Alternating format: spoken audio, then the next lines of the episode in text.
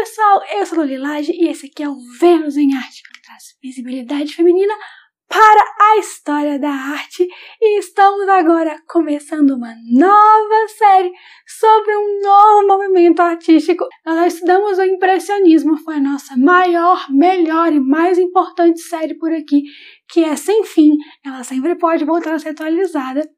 E nós vamos falar de um movimento que veio surgindo com o fim do impressionismo para tentar dar uma revolucionadinha ainda maior no contexto histórico, que foi o pós-impressionismo. Diferente dos movimentos artísticos, de basicamente todos os movimentos artísticos que a gente estuda, o pós-impressionismo ele não é, não se refere à metodologia, ao estilo adotado pelos artistas, ao material, a, ao modo de produção, e sim a um período de transição. O impressionismo já é um pouco isso, ele dá a largada dos movimentos de vanguarda que surgiram ali na virada do século XIX para o século XX. E o pós-impressionismo vem para preencher o momento que foi posterior ao impressionismo, onde eles já não obedeciam, entre aspas, o visual que o impressionismo adotava. Então, em 1886, aconteceu a última grande exposição impressionista. E se você acompanha o Vênus em Arte e se liga bem nas datas, talvez você estranhe um pouco, porque várias das artistas que a gente estudou do movimento impressionista produziram depois disso. A gente tem que lembrar que as coisas eram diferentes para as mulheres. Elas não tinham as mesmas oportunidades dos homens, então às vezes elas demoravam um pouco mais para conseguir aderir às coisas, ou produzir, ou até mesmo atingir uma certa relevância, entre aspas, é, socialmente na carreira delas. Então a gente tem que lembrar que essas datas elas podem variar um pouco mais quando o assunto são mulheres e também que nada é muito fechado. A gente pode produzir uma obra impressionista hoje aqui, que ela não vai deixar de fazer parte do movimento. Nessa época, alguns artistas como Galdinho Cezanne, que eram impressionistas, estavam começando a mudar um pouco o estilo deles é, e apostando em novas técnicas, como o puntilismo, por exemplo. Então, eles mesmos estavam começando a querer mudar um pouco a maneira como eles faziam as coisas. Nesse mesmo ano, Gustave Eiffel ganhou um concurso do governo francês para criar um monumento para a comemoração de 100 anos da Revolução Francesa que aconteceu em 1889. Esse movimento é conhecido como a Torre Eiffel é o grande ponto turístico de Paris até hoje. Você se sente em Paris na hora que você vê aquela torre na sua frente. Então, ela levou o nome do seu criador. Isso foi mudando bastante a arquitetura e o gosto pelas artes de um modo geral. As coisas estão ficando bem mais industriais em Paris. Então, o gosto das pessoas foi mudando, né? Começaram a surgir movimentos que focavam mais no design do que na arte intangível em si, assim, uma arte mais aplicada que foi o Art Nouveau e o Art Deco. Então esse começou a ser o gosto dos parisienses, que era o grande berço das artes desse momento, para aderir aos movimentos artísticos. Começaram a surgir, inclusive, influências do Oriente trazidas. O mundo começou a se tornar cada vez mais uma coisa só. Infelizmente, ele nunca terminou esse processo, mas assim como o Ocidente começou a influenciar o Oriente, foi recíproco. E nisso, além de Galdin e Cezanne, outros artistas começaram a se interessar por essas mudanças estilísticas, por tentar criar um novo estilo muito próprio. Ao contrário dos impressionistas, que era um grupinho fechado de amigos que produziam juntos assim, em vários lugares, não só na França, né? A gente viu é, os pintores de Scarren, é, conhecido a Ana Henker, que era um grupinho também, e na Austrália também tinha o seu impressionismo australiano. Os pós-impressionistas eram bem mais independentes, tanto no físico na troca de experiências, quanto na maneira de produzir. é como eu disse, não era uma coisa metodológica, é uma questão de período artístico.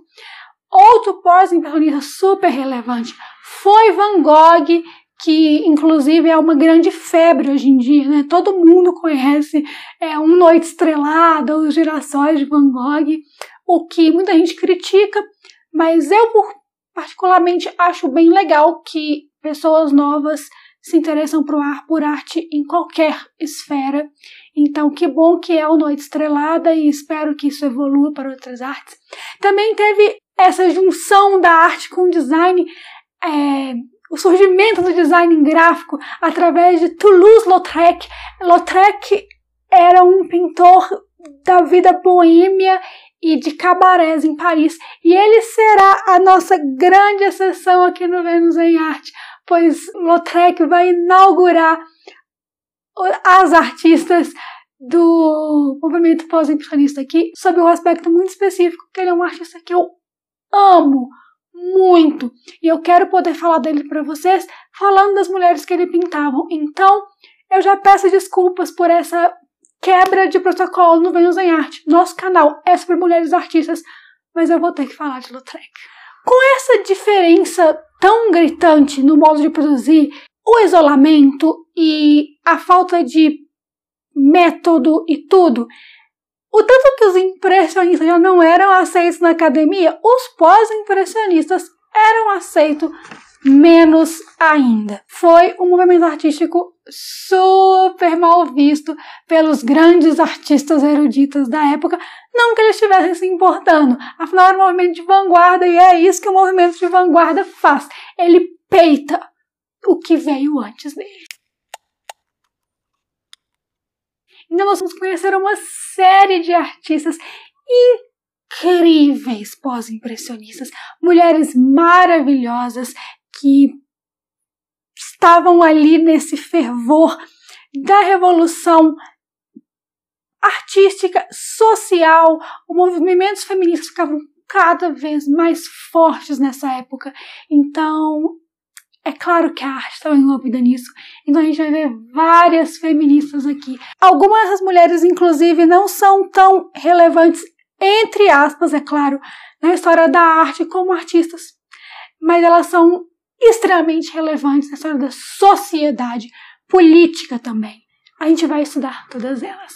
Madeleine Codel era uma paisagista francesa. Tinha muitas pós-impressionistas francesas também, já que o movimento impressionista, o berço dele era na França, e esse pós dele também era de certa forma, né? Então, a Madeleine Codel era membro da Sociedade do Salão de Artistas Franceses. Suzanne Valadon também era francesa, além de pintora, modelo de vários artistas. Ela pintava muito nudez, principalmente nos femininos, que para uma mulher fazer era ousadíssimo e a gente gosta de mulheres ousadas por aqui.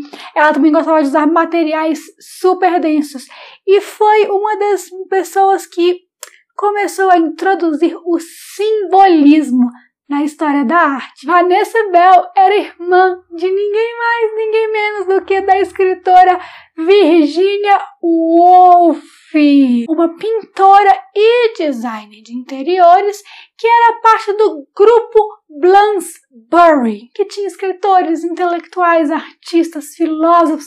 Esse grupo é bastante famoso também por causa da Virginia. Ela e o marido dela faziam parte. Gwen John era irmã de um artista chamado Augustus John. Ela era galesa e foi uma das amantes de Rodin. A gente já viu Rodin aqui na história da Camille Claudel, que foi a, a, amante mais famosa dele, com uma história tristíssima. E tanto Augustus quanto Rodin foram muito, muito, muito responsáveis pela Gwen ser super apagada na história da arte. Emily Carr era uma pintora e escritora canadense. Ela tem muita relevância na história da arte do Canadá. Pintava é, os indígenas da costa ali do Pacífico do Canadá, o que é uma coisa muito legal de ver retratada. E o seu nome hoje é nome de várias instituições de educação e cultura por lá.